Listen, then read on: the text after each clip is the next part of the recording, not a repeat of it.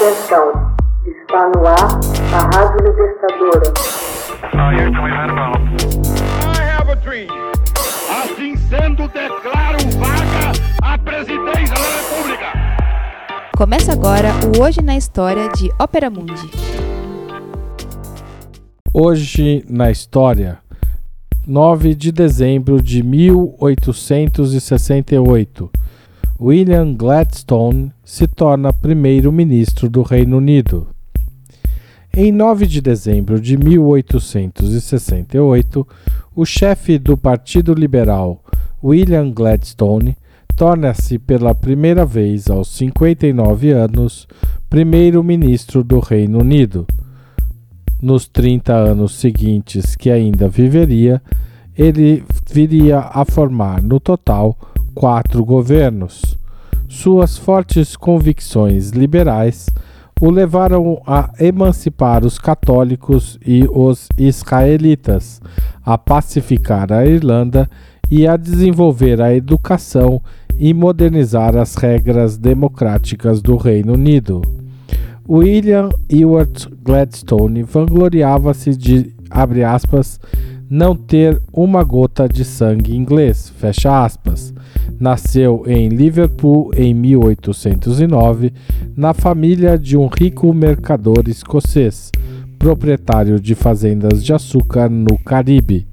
Após estudos em Eton e Oxford, foi eleito deputado conservador Tory à Câmara dos Comuns aos 23 anos de idade. Estava-se então em pleno debate em torno da escravidão, e o jovem parlamentar, por fidelidade familiar, pronuncia uma ardorosa defesa em favor da odiosa instituição em seu primeiro discurso da carreira parlamentar.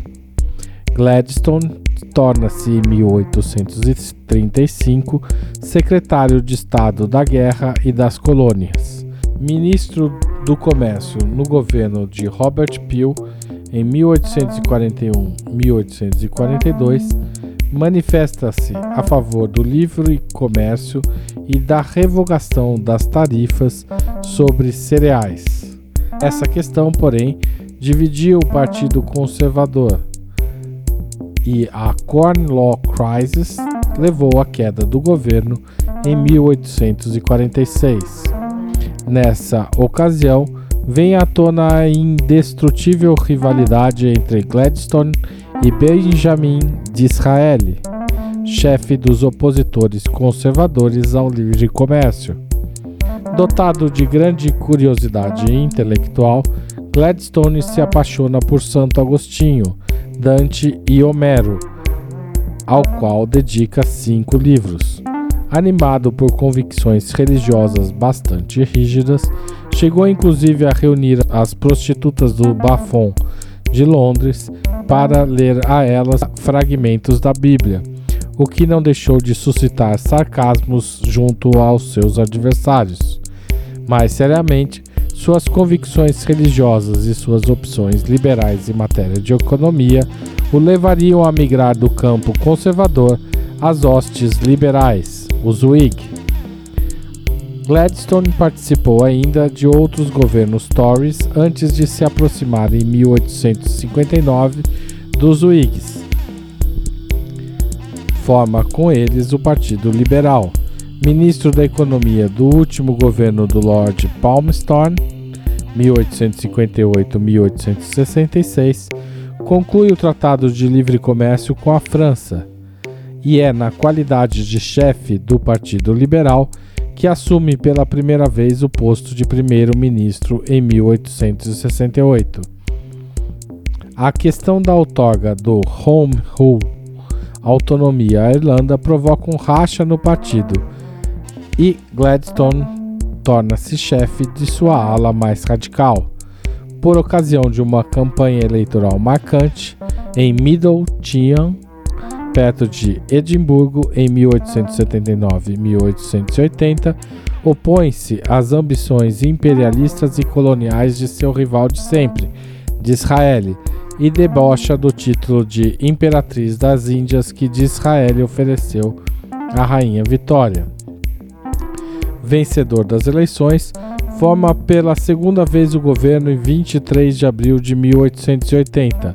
Nesta oportunidade, aperfeiçoa a democracia, introduzindo o voto secreto e também em 1884, completando as reformas de Disraeli, fazendo aprovar uma terceira lei eleitoral que dava aos cidadãos rurais os mesmos direitos dos cidadãos urbanos.